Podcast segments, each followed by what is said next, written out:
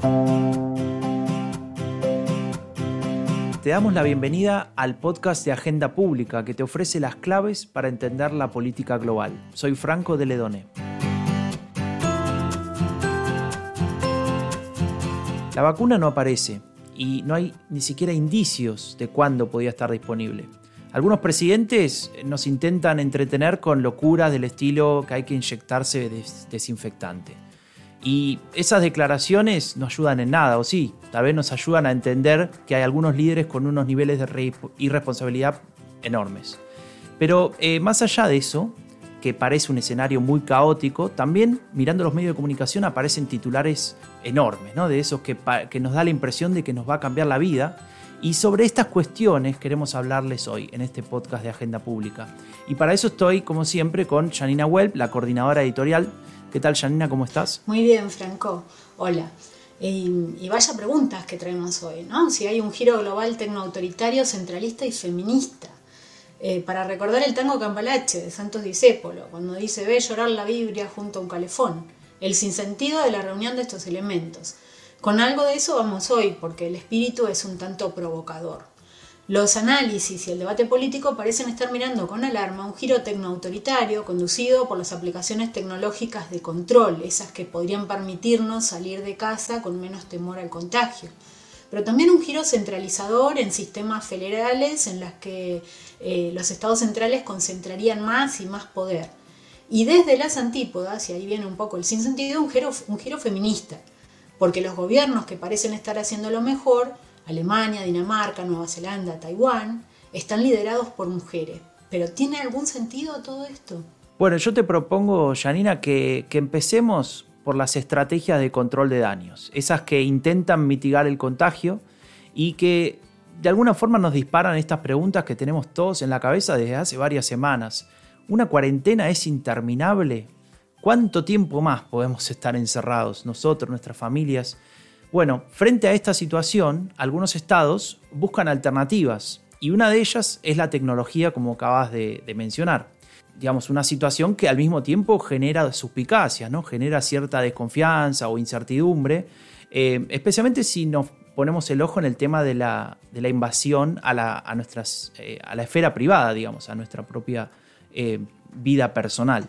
Bueno, Franco, vamos a abordar la, primera cuestión que tenemos para hoy, que es esta de si hay un giro tecnoautoritario de, derivado de esta gestión de la pandemia.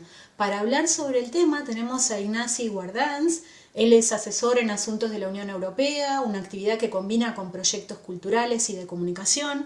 También es analista en varios medios de comunicación españoles y un colaborador de Agenda Pública. Hola, Ignacy. ¿Qué tal? Encantado. Nuestra primera pregunta refiere al uso de aplicaciones para el monitoreo de contagios. Empezamos hablando del tema en función de las experiencias de China y de Corea del Sur, sobre todo, pero en estos días habla mucho eh, también en el marco europeo. Pero bueno, volviendo a las, estas experiencias que decía de, de Asia, ¿nos podrías explicar en qué se parecen y en qué se diferencian la China y la de Corea del Sur? Sí, bueno, en realidad, efectivamente, el debate empezó en, China, o sea, los modelos empiezan en China y Corea del Sur, pero hoy es un debate tremendamente europeo, así que no, no hace falta que nos vayamos tan lejos, pero fundamentalmente la distinción más importante sería entre hablar de modelo centralizado o de modelo descentralizado.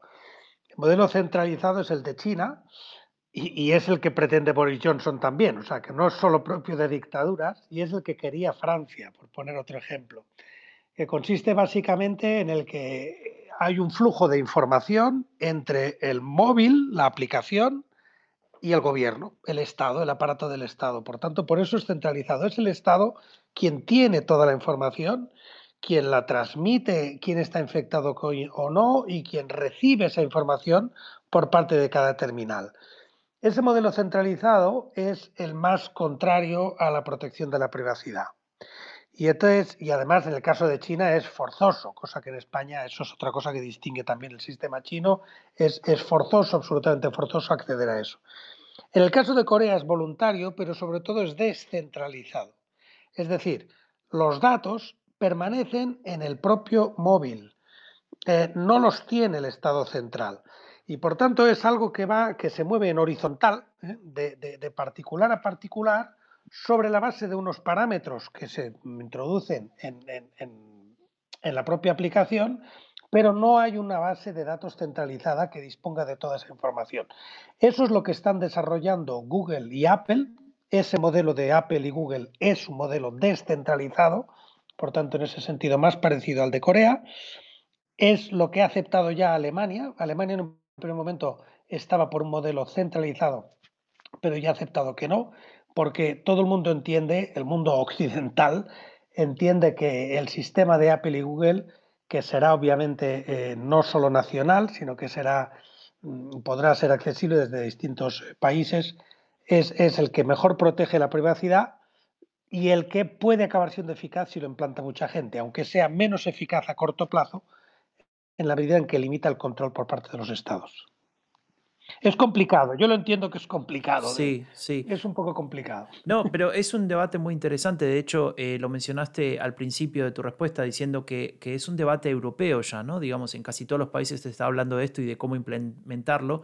Algo que si se planteaba hace tres, cuatro meses, decían, no, esto es una barbaridad lo que está por pasar acá, el Estado se va a meter en nuestra vida privada. Y, y por eso te quería preguntar, ¿no? Si vos pensás que esto se puede implementar con éxito en Europa y no solamente por la cuestión técnica y el impacto que pueda tener, por ejemplo, con respecto a la pandemia, sino también con, algo que mencionabas que es la, aceptación que puede llegar a tener en la población en relación a, a, la protección de datos. En el caso de Alemania me estaba fijando que hay una encuesta muy, muy reciente que, dice que el 45% lo usaría y el 45% de ninguna manera por una cuestión de protección de datos. Entonces, ¿cómo, cómo te imaginas que eso podría funcionar en, en, los diferentes países de Europa? Bueno, va a haber que hacer mucha pedagogía, ¿no? Porque hay mucha alarma que es falsa. ¿eh? Una parte de estos datos son anónimos, una gran parte de estos datos son anónimos y en la medida en que los, los elementos de privacidad se mantengan en la propia terminal,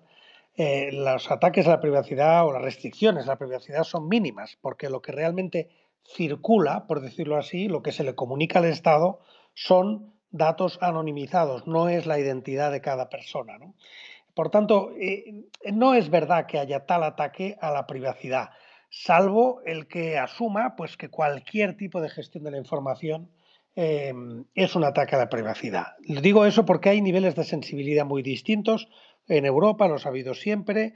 Eh, hay mucha gente que tiene ya su privacidad limitada, pues con las todas las aplicaciones, por ejemplo, de, contactos eh, afectivos o sexuales o de encuentros, van infinitamente más allá que lo que tiene cualquiera de estas aplicaciones. ¿no? Dicho eso, sí, es verdad que algún tipo de restricción respecto de un modelo ideal lo va a haber eh, y va a ser necesaria aceptada voluntariamente, está claro, es un precio a pagar, pero lo importante es que haya reglas claras. La Autoridad Europea de Protección de Datos ha fijado unas reglas sobre cómo tienen que ser estas aplicaciones. No vale el modelo chino, claramente. Tiene que haber voluntariedad, pero tiene que haber transparencia, tiene que haber temporalidad, tiene que haber proporcionalidad. Esta información solo se puede usar para esta finalidad y no para comprar un coche, para conseguir un seguro o para que uno le den un billete de avión.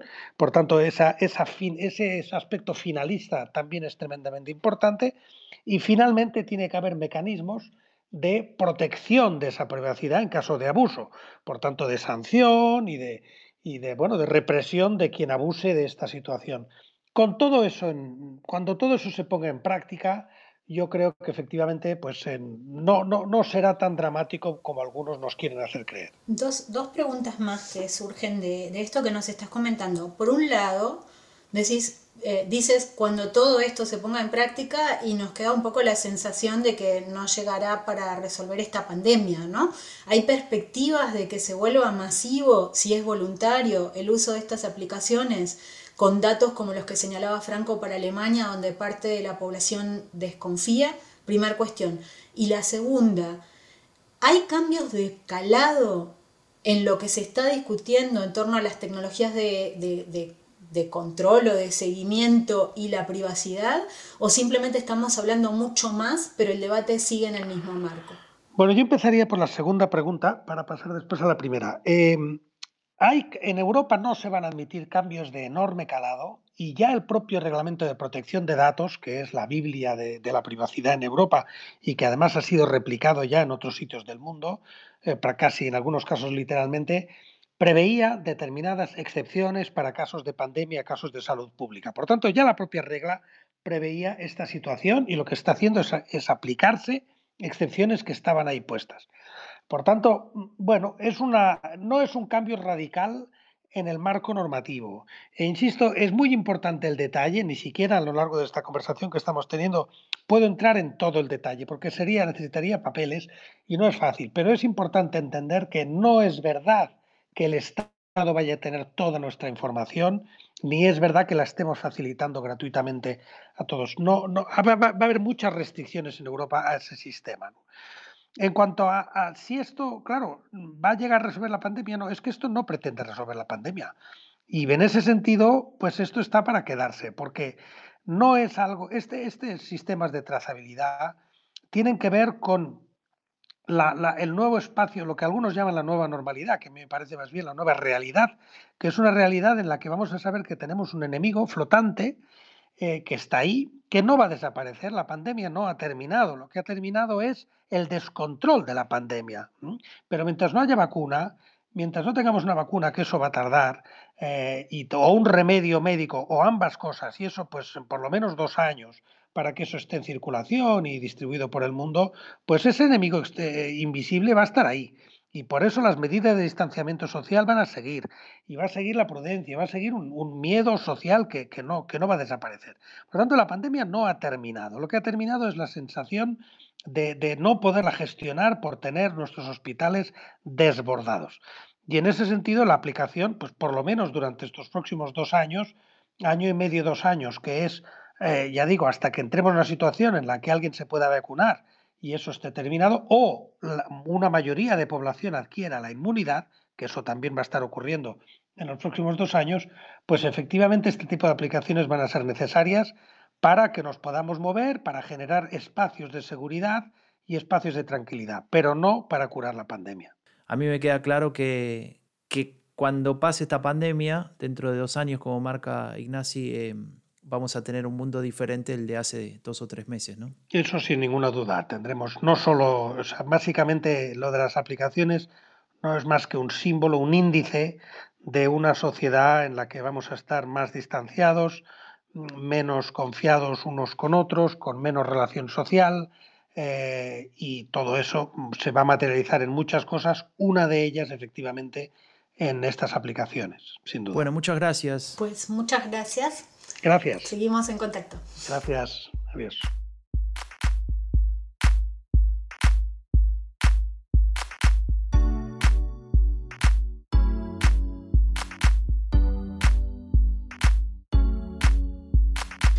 y llevamos semanas escuchando todo tipo de locuraciones sobre los factores que podrían explicar una mejor o peor gestión de la pandemia. Entre, esta, entre las cuestiones que se ponen sobre la mesa, una que en lugares como España, por ejemplo, ha sido clave, es la, de la organización territorial.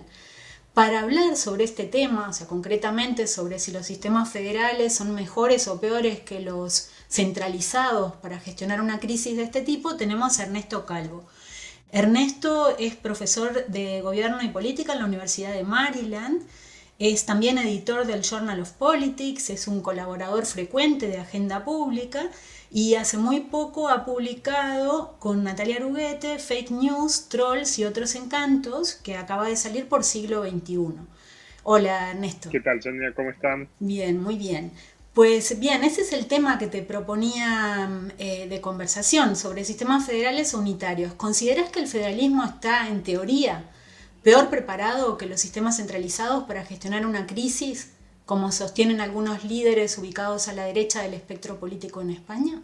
Es una buena pregunta. Eh, lo que vemos sí es que cuanto más eh, empresarios de la política, para decirlo así, cuanto más eh, espacio hay para tratar de empujar agendas, más se golpea eh, a eh, las respuestas a una crisis tan grave como la que tenemos con el coronavirus. Entonces, lo que los federalismos producen sin duda es una gran capacidad de delegar responsabilidades entre niveles eh, de modo tal que los gobernadores acusen al presidente, el presidente acuse a los gobernadores y trate cada uno de pasar, no, pass the bucket, se dice acá en, Estados Unidos, pasarle la factura al otro para que el otro se ocupe de cargar la mayor parte de la responsabilidad por los costos sociales, económicos, sanitarios eh, de la crisis.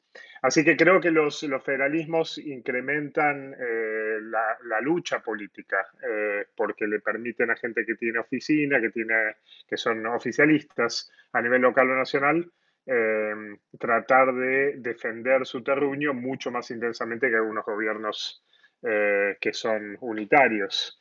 Dicho eso, tenemos igual enorme variación en la respuesta a los federalismos. China y Argentina son respuestas de sistemas federales notablemente distintas que eh, Brasil y Estados Unidos. Em, y em, eh, los, eh, los, motivos por los cuales hay respuestas federales que a mi juicio han podido administrar un poco mejor, por lo menos los principios de autoridad de la crisis, em, no, no, son solamente en función del nivel de fragmentación territorial o de eh, el nivel de desarticulación federal que tienen. Claro, eh, recién nombrabas eh, justamente dos o tres ejemplos, ¿no? Hablabas de Brasil, de Argentina, de Estados Unidos, y lo que te queríamos preguntar era de esos casos, ¿no? Que son tan diferentes, especialmente con los resultados y con la forma que están gestionando esta pandemia y esta, esta situación. ¿Vos qué lecciones podrías extraer ¿no? de estos casos? ¿Qué nos podrías decir relevante en similitudes y diferencias? Creo que hay, varias cosas muy interesantes. Nosotros tenemos en este momento varias encuestas en terreno que estamos haciendo eh, justamente en Argentina, en Brasil, en México. Eh, entonces podemos preguntarle a la gente, eh, por un lado, qué tan buena o mala es la respuesta del gobierno y por otro lado, qué tan probable ellos piensan que es que se van a enfermar, qué tan probable es que ellos piensan que van a perder el trabajo. Una de las cosas más interesantes que vemos es que tanto en, Estados Unidos como en Brasil, no solamente el gobierno federal, el gobierno nacional, ha abiertamente confrontado a los gobiernos locales para tener una respuesta mucho menos agresiva y exponer eh, a mayor cantidad de la población a la crisis, sino que vemos un clivaje entre los votantes de los partidos que es enorme. Entonces, eh, en Estados Unidos y en Brasil, la data cada vez es más fuerte nuestras encuestas muestran esto de forma bastante dramática, que los que apoyan a Bolsonaro piensan que el gobierno está haciendo bien las cosas, que los que no lo apoyan piensan que le está haciendo mal, que los que apoyan a Bolsonaro piensan que es menos probable que pierdan el trabajo, que es menos probable que se enferme, y los que están en contra de Bolsonaro piensan que es más probable que pierdan el trabajo, es más probable que se enferme. Entonces, la, la desarticulación federal con un mensaje muy negativo de parte del Ejecutivo, produce clivajes fuertes a nivel de los votantes. Y eso contrasta mucho con lo que vemos en Argentina, donde no solamente el gobierno federal ha tenido un mensaje muy proactivo eh, en su respuesta a la crisis, sino que además el nivel de consenso de eh, votantes que apoyan al gobierno y de la oposición es muchísimo más alto en todas las áreas, tanto en percibir la respuesta del gobierno nacional como positiva, como también eh, mucha menos distancia en cuánto piensan que pueden enfermarse o cuánto piensan que la crisis económica les puede afectar. Entonces, eh, vemos claras diferencias cuando alguien eh, lanza un mensaje muy fuertemente negativo, como Trump o como Bolsonaro. Cuando Trump dice que esto se resuelve rápidamente y que es menor y que hay que salir, o Bolsonaro dice que esto es simplemente un resfrío y que no hay que darle pelota, lo que vemos son un, clivaje enorme entre los votantes, donde hay un razonamiento motivado que se alinea.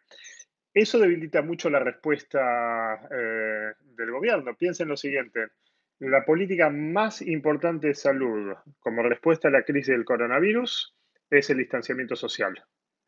Y el distanciamiento social depende plenamente de que la gente acepte los riesgos relativos en su salud eh, para poder entonces eh, no interactuar con, muchas otras personas y contagiar.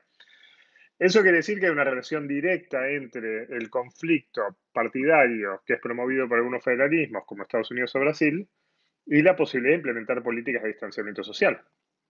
Entonces, eso se ve muy claramente en las encuestas y se ve muy claramente en la data observacional. Cuando nosotros ah, obtenemos data sobre el grado de movilidad de los actores a través de Google o a, través de Apple, que en este momento hay muy buena data sobre cuánto está circulando la gente, vemos enormes diferencias entre quienes apoyan eh, a Bolsonaro o a la oposición y vemos también lo mismo eh, en los distritos, que son más bolsonaristas, más antibolsonaristas, etc. Lo mismo en Estados Unidos. Ahora, Ernesto, atando cabos con lo que nos estás comentando, da la impresión de que en realidad, más que el tipo de organización político-territorial, lo que importa es cómo se articulan los consensos y cómo se da la disputa política. Exactamente. Y el federalismo podría agregar más variables, pero no necesariamente, ¿no? El caso argentino sería uno eh, pero también lo podemos pensar en el terreno europeo, ¿no? Por ejemplo, en Portugal hay un alto nivel de consenso y Francia o España están mostrando un escenario con mucha mayor disputa política.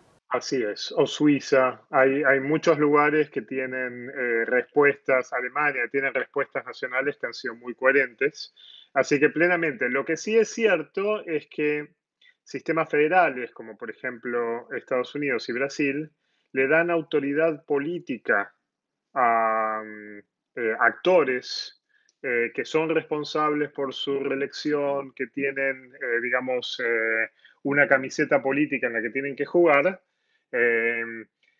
con más autoridad que la que tienen otros, como se llama?, intendentes o líderes municipales o consejos municipales en sistemas que no son federales. Entonces, es mucho más factible para Trump o para Bolsonaro acusar a los gobernadores de los eh, fracasos de su política de salud eh, que lo que podría hacerlo un gobierno unitario, ¿no? el primer ministro o el presidente en un gobierno que no es federal, eh, tratando de pasar factura a los actores locales. Entonces, a nivel de un sistema de gobierno que es unitario, el clivaje partidario tiene que ser de tal modo que realmente se pueda, por ejemplo, acusar a la oposición de no estar haciendo política pública que corresponde.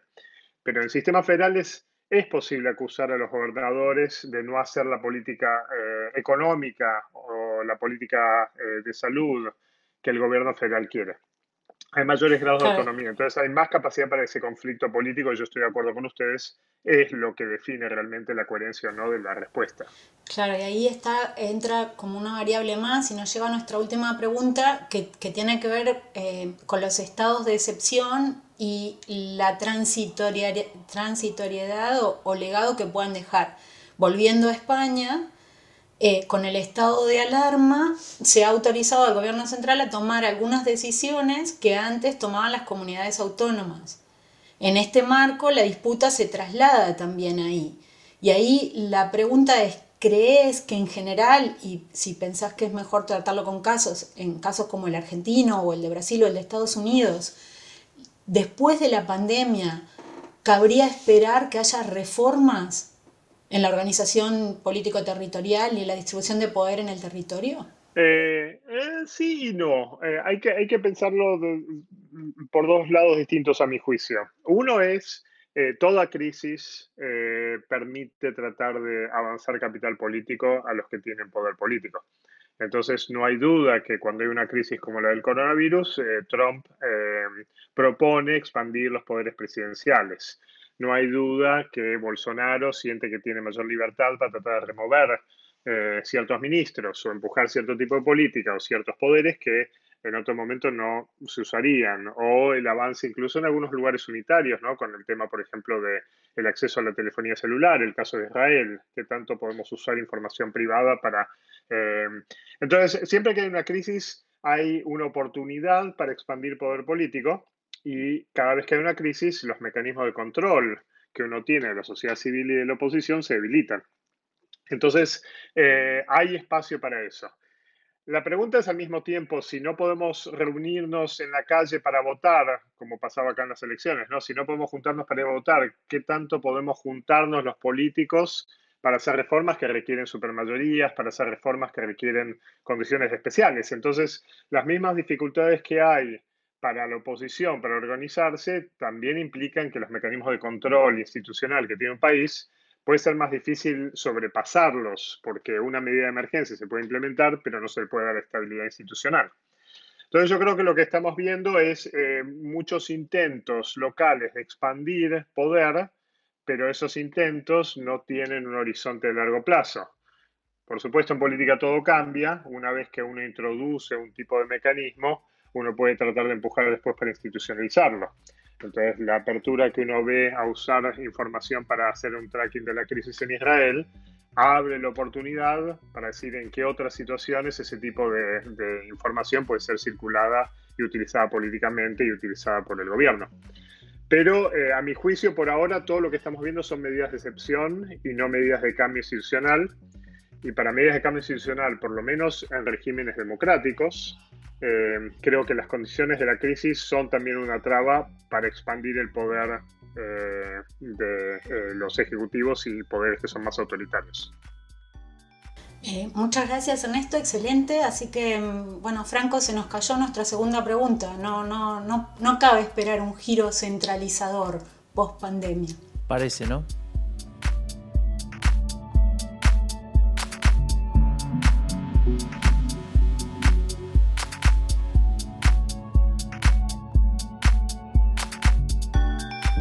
Las mujeres están en el Ejecutivo en unos pocos países del mundo, la verdad. Y entre ellos eh, están al mando de algunos países bastante avanzados, ¿no? Digamos, Nueva Zelanda, Alemania, Finlandia, etc. Y al mismo tiempo, las naciones manejadas por mujeres son las que mejor están gestionando esta pandemia de coronavirus. Y queríamos hablar sobre esta cuestión con Jennifer Piscopo. Ella es profesora de ciencia política en la Universidad de Los Ángeles, además es experta en representación política de las mujeres, es miembro de la red de politólogas y es autora del libro El impacto de las cuotas de género de Oxford University Press del 2012. Hola Jennifer, ¿cómo estás? Muy bien, gracias. Mira, te queríamos preguntar concretamente, desde las ciencias sociales, desde tus estudios, ¿vos podés explicar esta, esta supuesta correlación? ¿A vos te parece que existe eso o es una casualidad? Eso es un padrón nuevo. Desde el siglo XX, las mujeres han gobernado países de todos los tipos. Es decir, no hay un solo camino para una mujer presidenta o primera ministra. Pero en ese momento hay pocas mujeres líderes en los países del sur y la mayoría están en el norte. Las primeras ministras gobiernan los países escandinavos, los, eh, Islandia y Nueva Zelanda, por ejemplo. Estos no, solamente son países democráticos y estables, son países con altos niveles de cooperación social, tienen burocracias con altos grados de competencia y tienen ciudadanos que confían en las instituciones del Estado.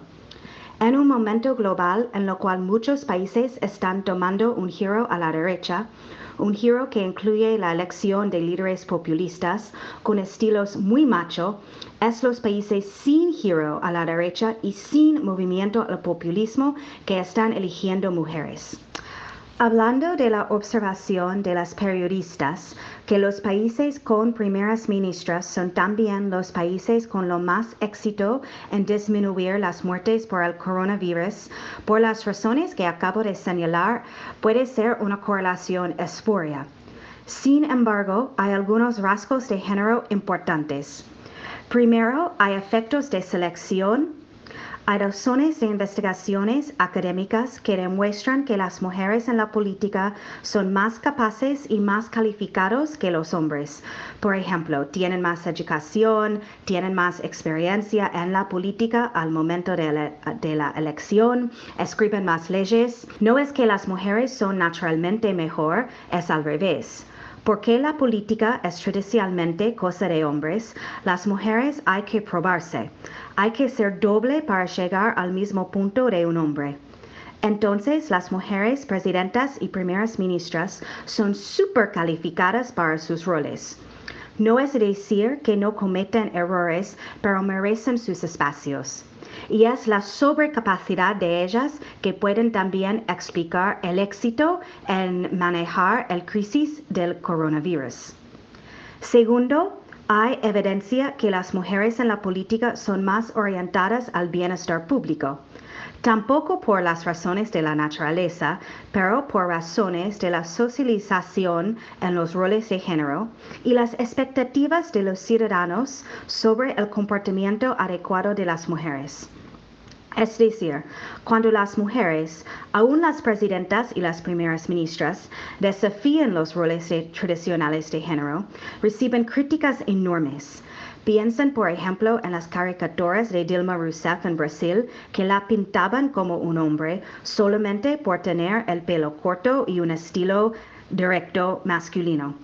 Esto también contribuye al manejo superior de las presidentas y las primeras ministras frente a la crisis del coronavirus. Es decir, tienen una vista, por razones de socialización de género, tienen una vista más sensible, una que prioriza la protección social sobre el desarrollo económico y sobre el Producto Interno Bruto.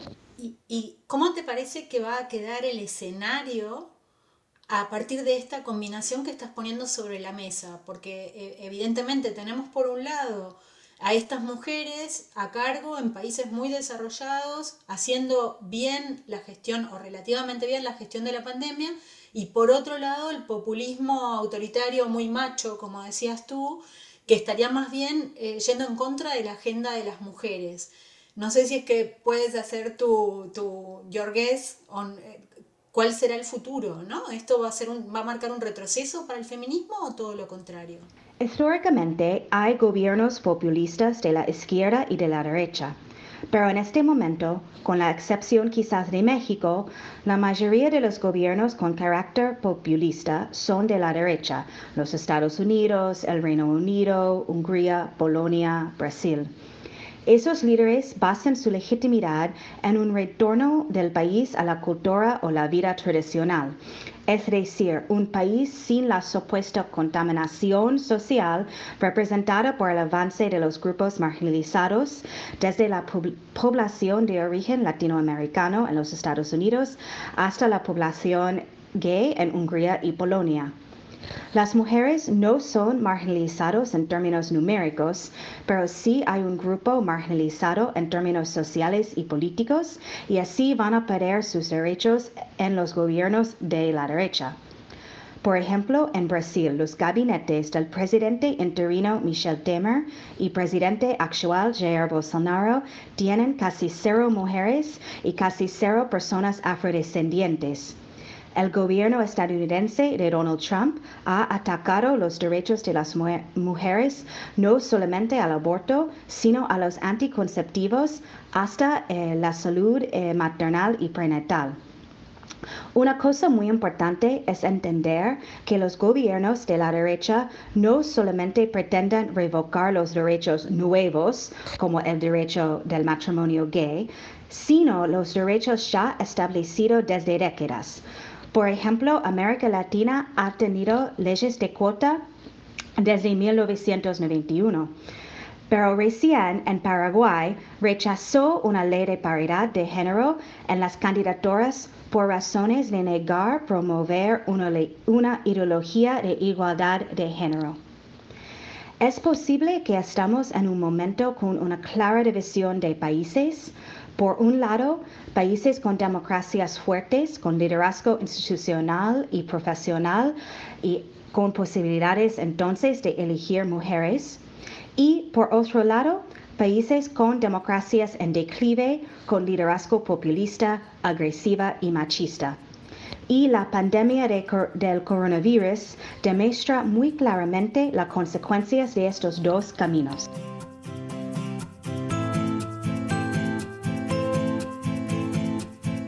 Franco, llegamos al final de nuestro undécimo episodio y como sospechábamos hay más ruido que nueces. Ignacio Guardans nos comentaba que tenemos dos modelos muy claros de aplicaciones tecnológicas. El descentralizado y voluntario, que sería que funciona en Corea del Sur, y el centralizado y obligatorio, el de China. O sea, en el primero, los, los ciudadanos, ciudadanas que, que los utilicen lo hacen de forma voluntaria y los datos no son utilizados y centralizados por los gobiernos. Todo lo contrario ocurre en el modelo chino. En las democracias del mundo, donde se están discutiendo aplicaciones para monitorear contagios, es el modelo voluntario y descentralizado el que está sobre la mesa.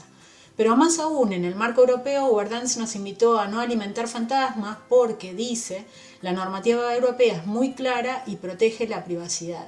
Seguramente vamos a seguir hablando de estos temas con seguridad, pero siempre con datos y reflexiones sosegadas. Sí, como siempre intentamos hacer en este podcast, ¿no? Pero también hablamos hoy con Ernesto Calvo y nos contó algunas cosas interesantes. Sí, exactamente, y también, eh, como hizo antes Guardans, nos tiró abajo la pregunta, que era si, si, hay un giro centralizador. Nos invitó a poner paños fríos en la expectativa o el temor a una recentralización estatal. Él, lo ve poco probable y en cualquier caso observa que la disputa está marcada por el clivaje político partidario más que por un cambio de modelo organizativo, al menos en una perspectiva global. Puede ser que en España haya otra dinámica, pero de vuelta esta dinámica está marcada por el clivaje político partidario, más que por una evidencia de que haya un cambio de modelo de organización territorial. Y cuando iniciábamos este episodio hablábamos de la capacidad de generar caos y, de generar también titulares en los diarios. Hablábamos de líderes irresponsables diciendo y haciendo realmente cualquier cosa. Pero hoy nos pudimos dar el lujo de hablar de los otros, o mejor dicho, de las otras. Hablar de ellas, de esas líderes que lo están haciendo muy bien. Y la verdad es que Jennifer Piscopo nos lo explicó mejor que nadie. No se trata del coronavirus y de la pandemia, se trata de las capacidades de esas mujeres, de la desigualdad de nuestro sistema que las obliga a hacer el doble o el triple incluso que cualquier otro hombre para conseguir lo mismo, de su manejo de las prioridades cuando están en el poder. Es un tema que da para mucho más, pero lo vamos a dejar para los próximos episodios, porque ahora, porque ahora me tengo que despedir. Gracias Janina por la claridad, por la sabiduría de siempre Gracias a vos o a ti que nos estás escuchando y que nos seguís cada 15 días en estos podcasts. Y te pido que te acuerdes de cuidarte y de cuidarnos, siempre respetando lo que dicen las autoridades. Mucha fuerza para seguir adelante. No te olvides de visitar agendapublica.es con todos nuestros artículos que publicamos diariamente. También te puedes suscribir a nuestro newsletter ahí mismo. Y también suscríbete a nuestro podcast en Spotify, en Apple Podcasts o en cualquier otra de estas plataformas para estar siempre atento cuando publicamos un nuevo episodio. Yo soy Franco Dredone y esto fue el podcast de Agenda Pública que te ofrece las claves para entender la política global. Hasta la próxima.